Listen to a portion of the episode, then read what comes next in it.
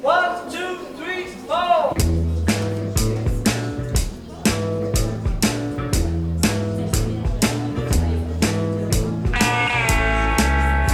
Hola, bienvenidos, bienvenidas a un capítulo más de, de Bar. Gracias por ya escucharnos en toda la seguidilla de capítulos y episodios que hemos estado haciendo.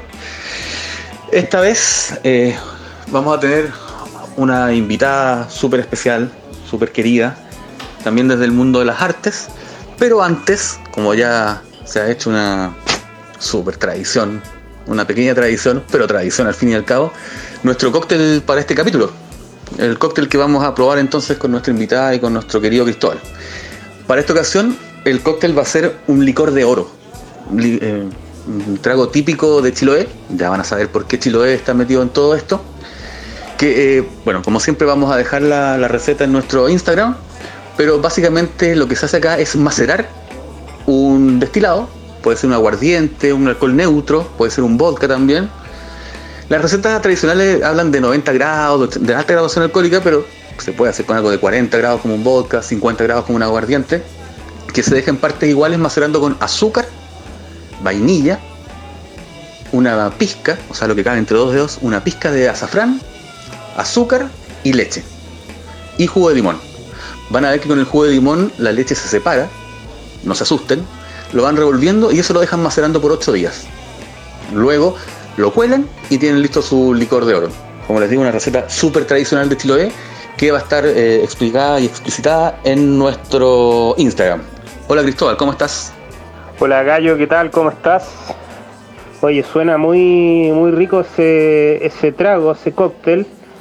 Yo creo que a nuestro amigo Eric le, le podría gustar. ¿No ¿Te parece? Claro, very typical Chilean drink.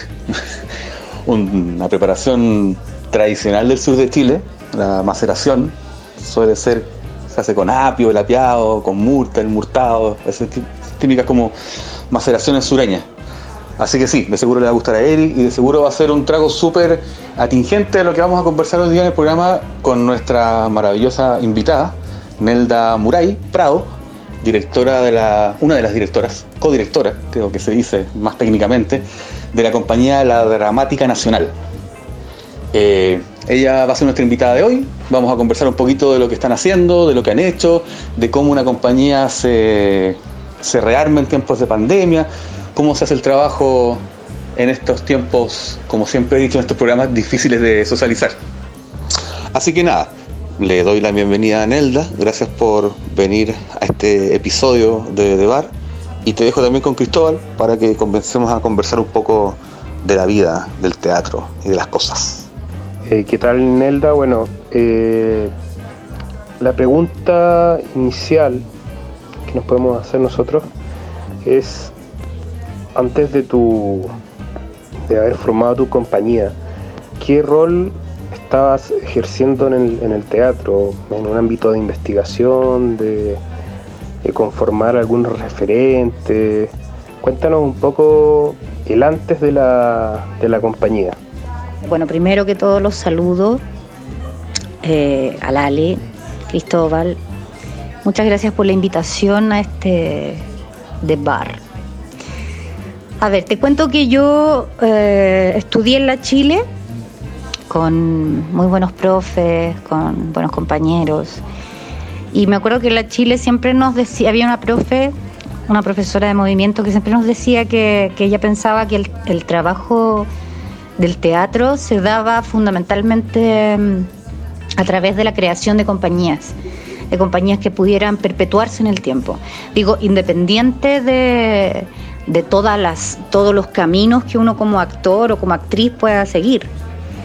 Por mi parte, eh, digo, dado, dado que me gustaba mucho el trabajo vocal, me dediqué harto rato a hacer clases de voz. En la misma escuela partí, porque partí haciendo ayudantía, eh, quería hacer mi tesis al respecto, entonces empecé a investigar harto por ese lado, a, a instruirme también, entonces me dediqué a la docencia desde que egresé, no sé, unos 10 años por lo menos. Y, y luego de eso, bueno, y paralelamente uno igual estudió para ser actor, para trabajar en, tablas. Nunca me interesé mucho por, eh, por televisión, por ejemplo. Mm, Cosas de, de formato, no sé, no. Quizás fui, no sé, más floja para ir a castings, no sé. Em, pero, pero intenté crear, digamos, distintas compañías. Uno empieza como a probar también, a probar que tengas eh, compañeros o amigos como en la misma sintonía que uno, ¿cachai? En, en- tus intereses, en tus gustos, en referentes, como dices tú. Eh, por mi parte, claro, eh, trabajé con un par de compañías que creamos, que se disolvieron, que es un poco lo que, lo que hacemos todos, todos los actores, que vamos probando un rato. Y me topé por esas cosas del destino con dos colegas, con Carolina Araya y Carolina Rebolledo, las dos Carolinas.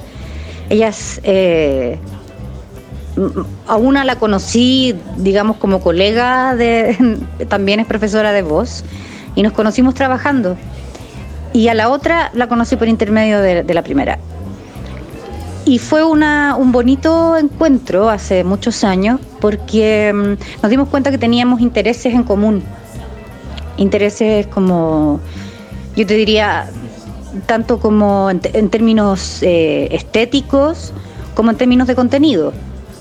Eh, todo un tema social, eh, femenino quizás, además que son dos colegas estupendas como profesionales.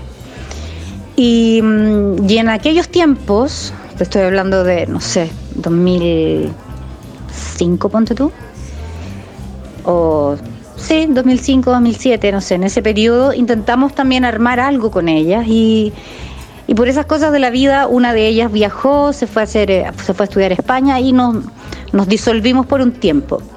Al mismo tiempo yo seguía haciendo teatro, otras cosas, clases, alternando, ¿no? Como todos, que vivimos de todo un poco. Y, y nos reencontramos el 2013, nos reencontramos y mm, de alguna manera la vida nos ha guiado como hasta, hasta el trabajo que estamos haciendo ahora. Nos dimos cuenta que en el fondo aquello que, te- que- que- nos juntó en un principio seguía, aqu- aquellos intereses que nos reunieron, seguían en el fondo en nuestras cabezas y formábamos un buen equipo. Entonces, mira, justamente como eh, a partir de tu respuesta y sobre todo en tu lugar de formación, como la universidad misma, eh, ves que, eh, eh, como en términos más específicos, la universidad, no, no, o sea, no solamente la escuela, sino que la universidad y estar inmersa en una facultad de artes en algún momento te llevó a un interés en disciplinas artísticas distintas, como tú dices, por ejemplo, a partir del trabajo de la voz, llegar a la música, como justamente citas a esta profesora de movimiento y a través de eso también llegar a la danza, porque, bueno, la, pregunta tampoco es muy casual, o sea, yo eh, me tengo que declarar un fanático de Nelda y de la compañía, eh, he asistido a tres de sus obras y justamente eh, creo que uno de, los grandes méritos de las obras que he visto de esta compañía es el trabajo en canto, en música y en danza.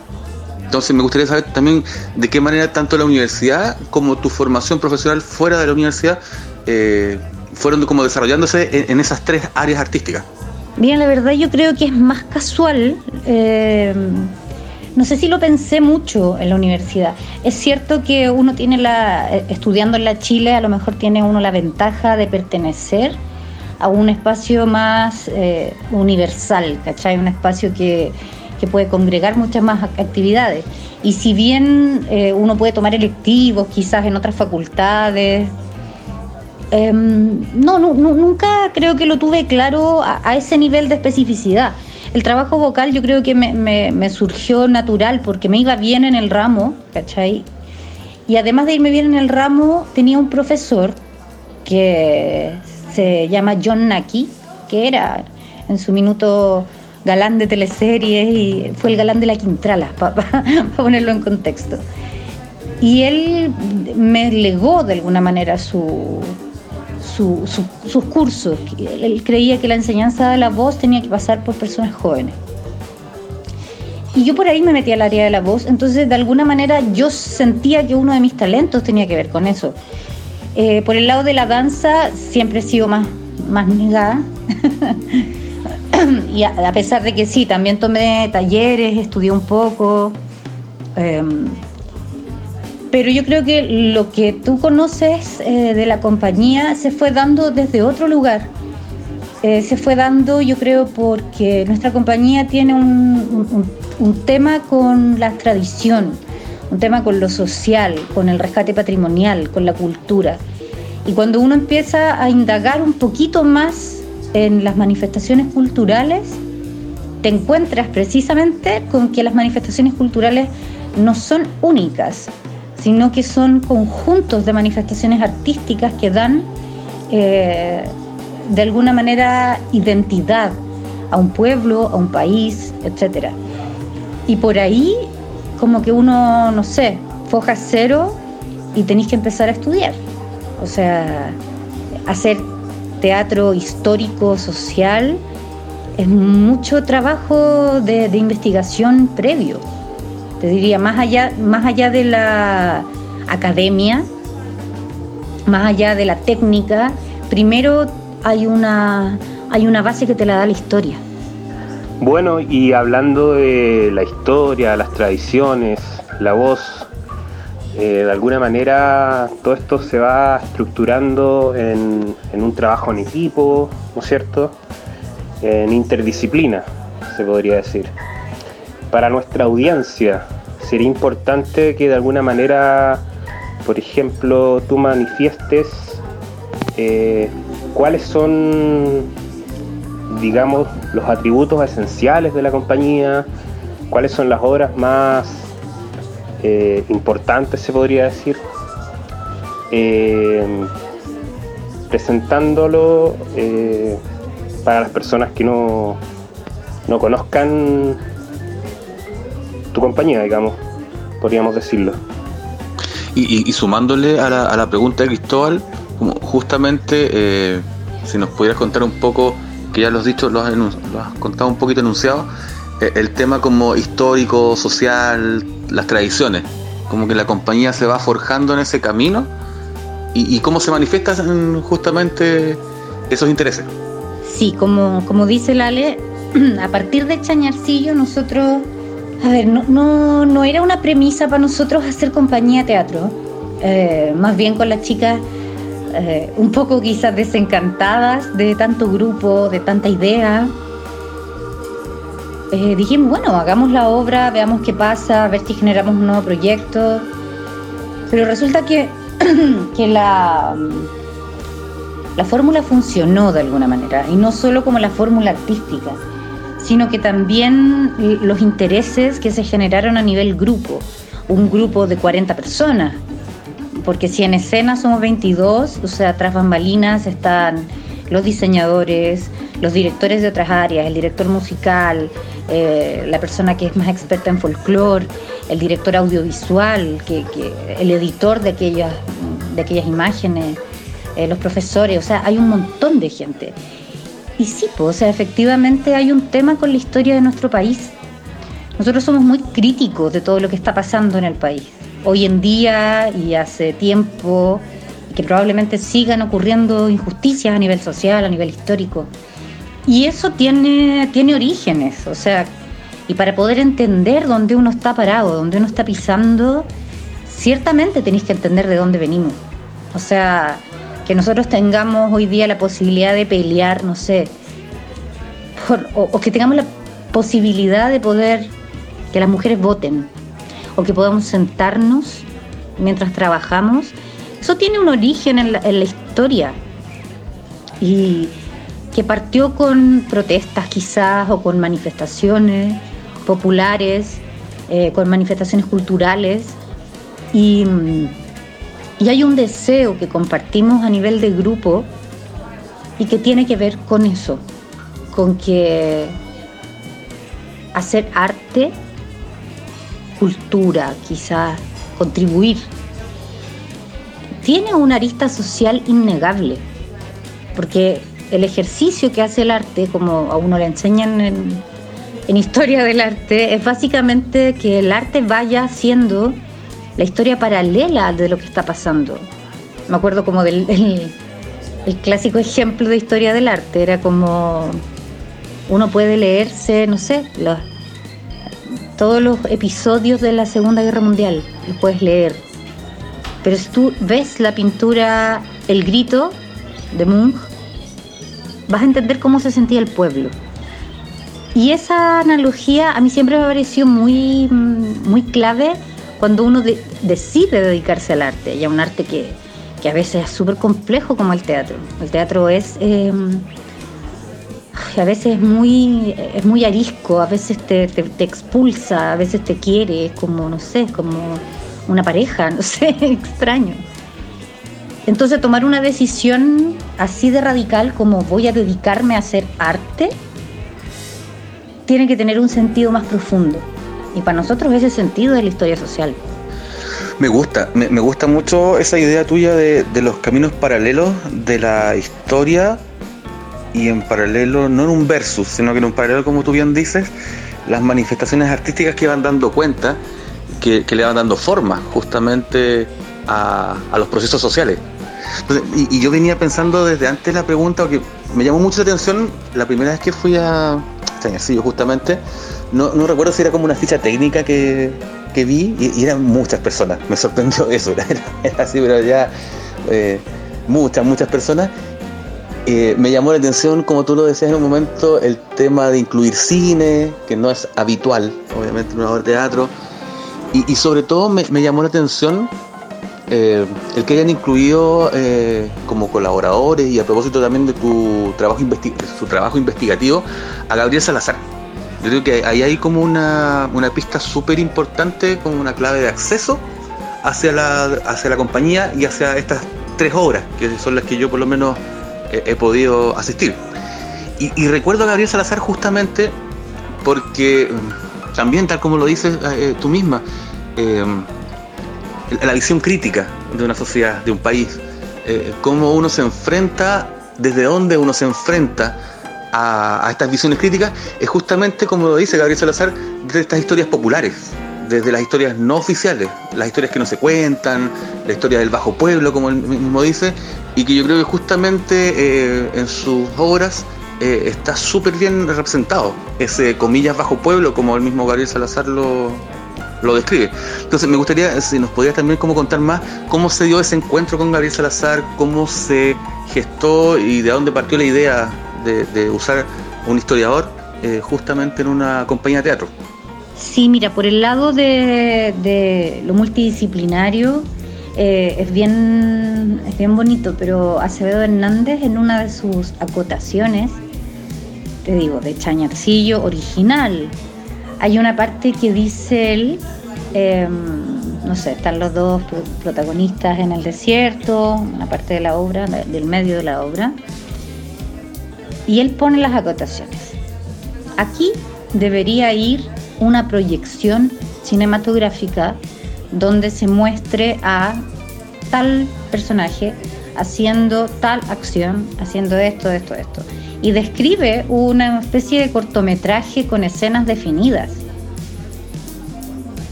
Y añade, pero como estamos en un, en un momento eh, con medios tan rudimentarios, vamos a tener que hacerlo y solucionarlo con sombras chinas. y eso él lo deja por escrito.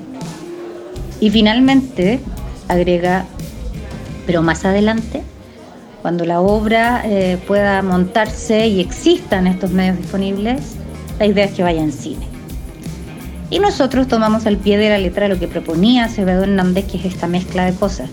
Es, em, y fíjate que no es tan solo como el efecto cine, tiene que ver con muchas más cosas, tiene que ver con que el cine en el fondo te proporciona algunas cosas que el teatro no, no como por ejemplo el primer plano, ¿cachai? O qué sé yo, el agua. Cosas que sería como imposible de representar, eh, o incluso los sueños de los protagonistas, lo que no pasó, qué sé yo. Hay, hay un espacio como tremendo que puede ser de alguna manera la cabeza el interno, el interior de, alguno de los protagonistas o de alguno de los personajes de las obras. Eso por el lado como de, del cine y de, la multidisciplina. En el caso de la historia, eh, nos pasó, bueno, en el, en el, mismo sentido como te contaba recién lo de la Margot Loyola, claro, es bien distinto eh, leerse a Frías Valenzuela, Sergio Villalobos, que es lo que leímos todos los que estudiamos en dictadura, porque, no sé, yo en, la educación básica eh, estudié en dictadura. Y la educación media, cuando ya volvió la democracia, tú seguías usando los mismos textos que habían en dictadura. Y yo desconocía por completo el estudio de la historia social, que es, o sea, si la historia oficial de alguna manera es la que te relata fechas, hitos, presidentes, héroes patrios, es como un poco eso, la historia social te cuenta todo lo otro, lo que va pasando con el pueblo, que no te lo cuenta nadie. Y Gabriel Salazar es uno de los precursores de ese estudio en este país, Premio Nacional de Historia 2006. Entonces, claro, cuando ya nos propusimos la idea de que esto no era solamente Chañarcillo, sino que era una compañía, que por cierto lleva el nombre de la Dramática Nacional, citando a una de las, citando la compañía de teatro de, de Acevedo Hernández, que era la Dramática Chilena, eh, y hablando de lo nacional como lo nuestro de alguna manera, llegamos al punto de la historia y al punto de la historia social, porque estamos hablando de pueblo. Y de hecho tener veintitantos actores en escena no es casual tampoco, también tiene que ver con eso, con que estamos poniendo al pueblo en escena. Y el pueblo no es una persona, porque como dice Gabriel, en el fondo la única herramienta que tiene el pobre para poder surgir, salir adelante, es unirse con otra gente. Eh, es como el leitmotiv, yo creo, de todas las causas sociales. Y yo fui patúa nomás, o sea, fue como... Le escribí, busqué su correo, le escribí, no me contestó, lo busqué a través de la Universidad de Chile, qué sé yo, hice un pequeño periplo hasta que solicité formalmente una reunión, le conté el proyecto en el que estábamos, él se entusiasmó mucho y, le solicité que nos diera una clase específica sobre el trabajo que estábamos iniciando en ese momento, que era la canción Rota, nuestro segundo montaje y que hablaba del campesinado chileno, ¿ya? Bueno, y, entre la compañía, todos nosotros y, Gabriel se dieron como... Se generó una bonita relación, se gestó una relación como de, de camaradería, como diría él, como de personas que nos movemos por, por, por visiones similares del, de la sociedad y de la crítica, como señalas tú, Ale. Esa que es importante hacerla, pero también hacerla no solamente como por Facebook, ¿me entendés? Como que también hay que, hay que movilizarse y hay que movilizar. Y de alguna manera el trabajo de Gabriel para mí ha sido movilizador, entender.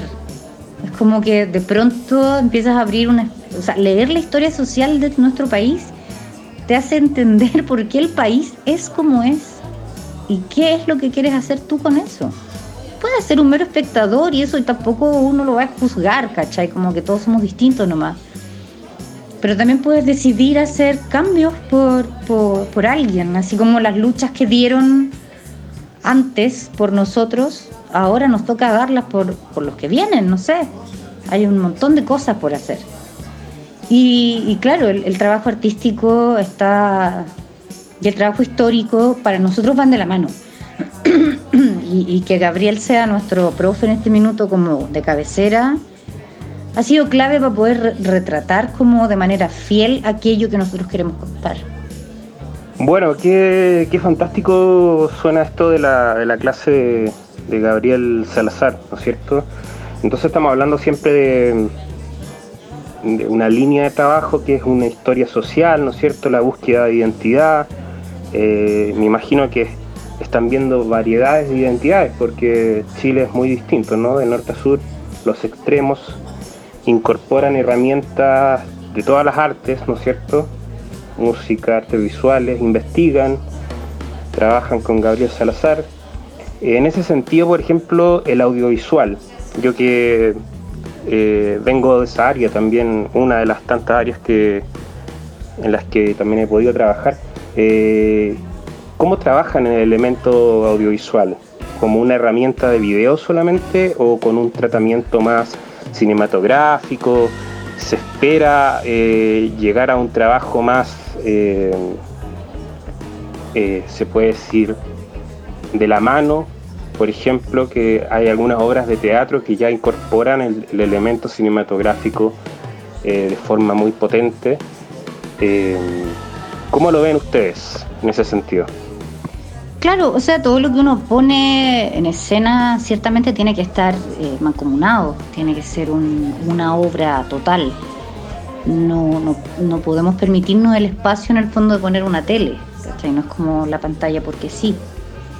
Efectivamente, como tú dices, eh, Teatro Cinema es, una compañía que se ha dedicado a, manejar eh, las proyecciones, también utilizando mapping como técnica que es hermoso lo que hacen. Yo me saco el sombrero por, las pegas que hacen ellos, son muy bonitas. En nuestro caso, em, el, bueno, el, director audiovisual se llama Erwin Schell y Erwin, aparte de ser un talentosísimo, es una persona que trabaja con nosotros, o sea, nosotros no, no estamos concibiendo esto como si fuera una pega aparte y, después pegarla, digamos, ¿cachai? La idea es que esto forme parte y tiene un timing que tiene que cumplir con, la obra y tiene que tener, eh, no sé, cierto ritmo, tiene que tener los mismos personajes, el mismo vestuario, tiene que coincidir además en la escenografía, el lugar de la proyección. No, no es gratuito, no es... Eh, tiene que estar prolijamente pensado. Eh, y es como señalaba antes, una ventana más, o sea, en el entendido que el teatro, o por lo menos para mí, a veces vuelve tan importante el video como una luz o un actor. hay una cantidad de elementos arriba del escenario que tienen que comulgar sí o sí si no, la pieza se descuadra, se, desequilibra. Qué linda tu idea de ventana. Como que me imaginé estas proyecciones como abriendo el escenario, dándole más, eh, más allá de como de las tres dimensiones. Es como abriendo unos mundos. Es, bonita esa idea a partir del trabajo audiovisual. Oye, y ya, para ir más o menos eh, cerrando eh, los temas que, de la compañía que han estado súper entretenidos, me quedaría conversando 35 horas y quizás un poco más. 36. Eh, lo que estás haciendo ahora, lo que están haciendo ahora como compañía, o sea, a propósito de la pandemia, de la cuarentena, ¿cómo lo hace una... Son temas ineludibles. Eh, ¿Cómo lo hace una compañía, como tú dices, de, este tamaño, con esta multidisciplinariedad? ¿Viste cómo lo dije? Eh, ¿Cómo lo hacen con los ensayos, justamente? Y, cómo esas dificultades también han sido unas oportunidades eh, en términos de redes sociales, algo del trabajo eh, que están haciendo en redes sociales he podido ver, para que le cuentes también a nuestros amables oyentes eh, ¿en, qué anda eso, como, en, esa, en esa condición, y cuál es la obra que están haciendo ahora. Sí, es ineludible el tema, tú lo has dicho. Y, sí, a mí también me gustó el concepto de ventana, me surgió y qué bonita la analogía, me gusté. Oye, em, ha sido, bueno, yo creo que un descalado a nivel artístico. Yo como que me río de nervio cuando lo digo. Sí, pues la pandemia y la crisis arrasan con todo. Y mm, mira, nosotros tuvimos la suerte, suerte entre comillas, porque yo creo que el sector artístico en nuestro país es estamos en la escoria todavía, o sea, no, somos considerados ni como bien menor, ¿me entendí? Como que no, casi no existimos. Pero tuve la suerte que eh, el año pasado nos ganamos nosotros un fondart em, para montar a la gran María Asunción Requena con su obra Chiloés y los cubiertos. Em, bueno, eh, la pandemia nos descalabró el horario y tuvimos que eh, rehacernos, rearmar el, sistema eh, y empezar a utilizar las plataformas digitales Zoom ha sido, por supuesto, la plataforma que nos ha permitido seguir vivos. Y mm, por supuesto que echamos de menos la piel, el ojo, ¿cachai? Como poder mirarnos, ensayar. Nosotros tenemos que ensayar los bailes, el texto, vernos, estar ahí, armar, montar. Pero como tú dices, también aprovechamos de, o sacamos provecho de, de estas condiciones y hemos desarrollado primero que nada un trabajo un trabajo teórico súper súper detallado un trabajo largo que se llama trabajo de mesa en teatro donde hemos desentrañado tanto la obra como la autora como cada uno de los personajes y cada uno de los pasajes de la obra y ha sido un trabajo muy interesante sí es agotador porque nosotros estamos acostumbrados a trabajar de otra manera y estamos trabajando ahora en una pantalla. Y es muy extraño no poder dialogar frente a frente con alguien. Y en términos económicos es muy terrible porque un proyecto que tú tienes contemplado que se realice en cuatro meses y tienes un presupuesto para esos cuatro meses, extenderlo a ocho o lo que corresponda no se sostiene. Entonces, nada, estamos como trabajando en, el sentido práctico con bastante resignación, porque son las condiciones que, la vida nos lo permiten.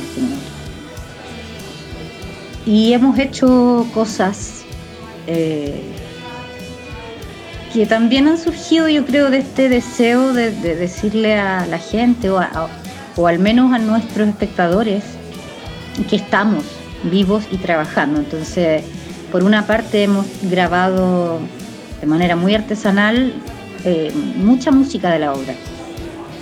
Eh, cada uno en su casa, con su celular y, montamos después.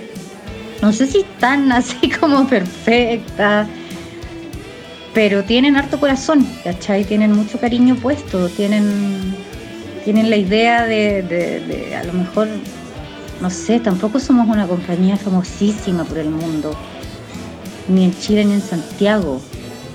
Pero hay gente que nos sigue y, hay gente que valora mucho nuestro trabajo. Y para ellos, bueno, también es porque tenemos harto profe también en la compañía, entonces los alumnos también les gusta mucho ir aprendiendo como en la praxis. Entonces son como regalos, son vueltas de mano poder hacer eso.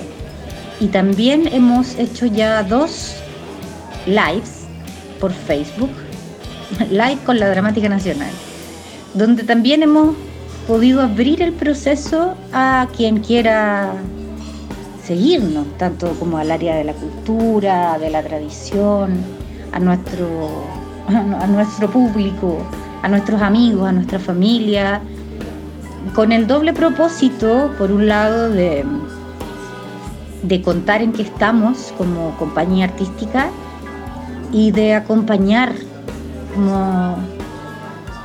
Siento que la pandemia ha traído harta desolación, ha traído crisis existenciales, como cosas así humanas. No sé, quizás es un mínimo apoyo, pero quizás cuando te conectas con, con alguien que está, o podemos hacer una lectura, un fragmento de una lectura dramatizada, en este caso de Chiloé y los cubiertos, que es nuestro próximo tema, y tienes un feedback de alguien que te sigue y que se interesa, es alimento espiritual, encuentro yo. Y es, en eso nos encontramos ahora. Em, nuestra idea es estrenar en noviembre. Hemos estado trabajando en conjunto con el Teatro Nacional Chileno, que se han portado un 7 con nosotros porque el director actual, que es Christian Kane, eh, congregó a las compañías que íbamos a estrenar ahí en este año y hemos ido conversando en el fondo cómo se dan las cosas para poder retomar el trabajo. Así que hay luz al final del túnel. Bien, Nelda, yo me quedo con la me quedo con la luz que hay al final del túnel. Eh, estas reflexiones, estas conversaciones son, son precisas y son necesarias en estos momentos. Eh, nosotros te queremos invitar a escuchar el, el episodio que tenemos agendado, porque te puede interesar mucho por tu línea de trabajo, con el Chirigua González, Tom Froilán, que es un folclorista eh, contemporáneo a, a Margot Loyola, que es del Maule y bueno, tiene un repertorio gigante, eh, es un poeta del campo, eh, te puede interesar mucho su, trabajo y quizás ahí surgen nuevas creaciones. Em, la pregunta, después de todo esto, eh, ¿tienen alguna, alguna fecha estreno en algún soporte? Ya pensando que igual hay comunas que salieron de cuarentena, eh, están pensando algún estreno en alguna fecha y en qué, en qué soporte podemos encontrar eh, la difusión de ustedes, en qué redes sociales, eso. Mm, ya, mira Cristóbal, sobre lo primero, sí, lo conozco, el folclorista. No mucho, así que voy a poner mucha atención en, en el episodio. Lo voy a, lo voy a escuchar. Y sí, pues, sí, que me parece muy interesante. En cuanto a las fechas, bueno, como te decía, tenemos por ahora noviembre. Eh, es difícil poner un día específico. Eh, creemos que va a ser la primera semana. Como tú dices, ya están abriendo algunas comunas, así que puede ser que esto avance. Pero tampoco queremos pecar de, de ansiosos, así que mira, nos pueden encontrar en Facebook, en Instagram y en Twitter eh, como la Dramática Nacional o Dramática Nacional. Eh, y apareceremos por ahí donde tenemos publicados nuestros videos, tenemos publicado eh, parte de, los ensayos y los dos lives que hicimos también están guardados. Así que por ahí podemos contactarnos y, escribirnos, no sé, cualquier información va a estar saliendo ahí publicada. Y ahora estamos de hecho también actualizando nuestra página web que es ladramaticannacional.cl. Y por último, antes de, de, despedirnos, me gustaría hacer un, personalmente un pequeño juego de conceptos. Eh, ¿Qué se te viene a la cabeza con estos cuatro conceptos? Atemporal, el recuerdo, la biografía, la sociedad. Mi respuesta es pandemia. Nelda, ha sido súper, súper, súper agrado tenerte. Creo que el programa eh, salió súper cálido, súper cercano. Creo que va a dialogar muy bien, como, como señalaba Cristóbal, con el programa de, de Chirigua González. Eh, con toda esta idea de, de, poner en, en, valor y comunicar eh, lo que somos, nuestra identidad, nuestras manifestaciones artísticas y culturales. Me, me encanta. Te agradecemos mucho, mucho la participación. Vamos a dejar eh, en nuestras publicaciones en redes sociales todos sus datos, su Instagram, su Facebook, todas las redes sociales y todos los menjunjes, para que los sigan, para que estén atentos a nuestros radio escuchas, ¿cómo se dirá? No es radio escucha, podcast escucha, eh, que estén atentos a, a, sus movimientos. Y nada, muchas gracias por, por participar. Y ahora los vamos a dejar eh, terminando con siempre con nuestra cápsula literaria de nuestro amado y querido Eric Polhammer. Muchas gracias. Gracias a ustedes, mucha suerte con, con su podcast y salud. Salud por el bar. Salud por el bar. Y vamos con la cápsula poética.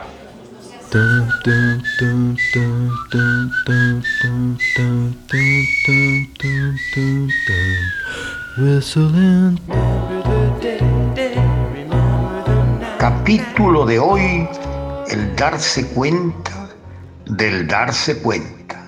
¿Se ha dado cuenta usted, amiga, amigo, que muchas veces no se da cuenta? No se da cuenta porque no está disfrutando el momento.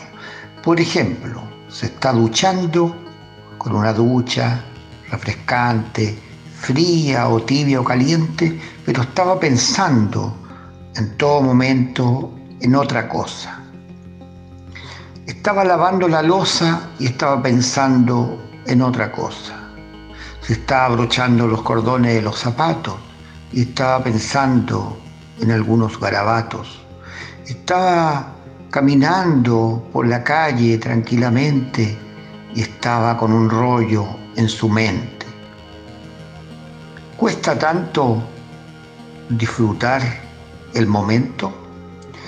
El poema que les tengo preparado a continuación tiene que ver con esto y se llama Zona Libre de Conflicto. Está basado en una idea muy antigua de la ciencia que dice que dos cosas no pueden ocupar el mismo lugar al mismo tiempo. Haga la prueba. Siéntese en una silla, tome asiento en una silla Alguien puede sentarse arriba suyo o al lado, pero su abuelita o su tío o su hija no puede estar sentada en la misma silla al mismo tiempo que usted. Eso ocurre en la ley física, en la ley psicológica también, en la lógica de la casa de la mente, podríamos decir así. Entonces pongan mucha atención que esto les puede ayudar a, sí, a disfrutar más a estar más alegres, a estar más felices. Aún en los tiempos más oscuros pueden estar más claros que nunca, que ayuda mucho además a salir de esta oscuridad. Dos cosas no pueden ocupar el mismo lugar al mismo tiempo. No se puede escuchar el silbo de un pájaro en la selva a la vez que la risa de una hiena no se puede sentir el agua deliciosa cayendo del chorro de la ducha sobre el tejido nervioso de la piel en un cuerpo desnudo, pensando en las cascadas sonoras del Iguazú. No se puede escribir un haiku acompañado de una anticipación imaginaria. Dos casas no pueden ocupar el mismo patio a la par pero pueden compartir. Se puede sentir total el placer del mundo material y enseguida pensar en la antimateria. Se puede resolver el conflicto entre el pueblo mapuche y el pueblo mapache, aplicando el principio ontológico del amor universal. Principio que por principio resuelve todas las dualidades no se puede reír y llorar a la vez. No se puede cantar y estar preocupado a la vez. No se puede ser pez y pescado, ni río ni red, pero en la zona libre de conflicto, localizada en el palacio de la conciencia humana, puede perfectamente coexistir lo infinito con lo finito, el todo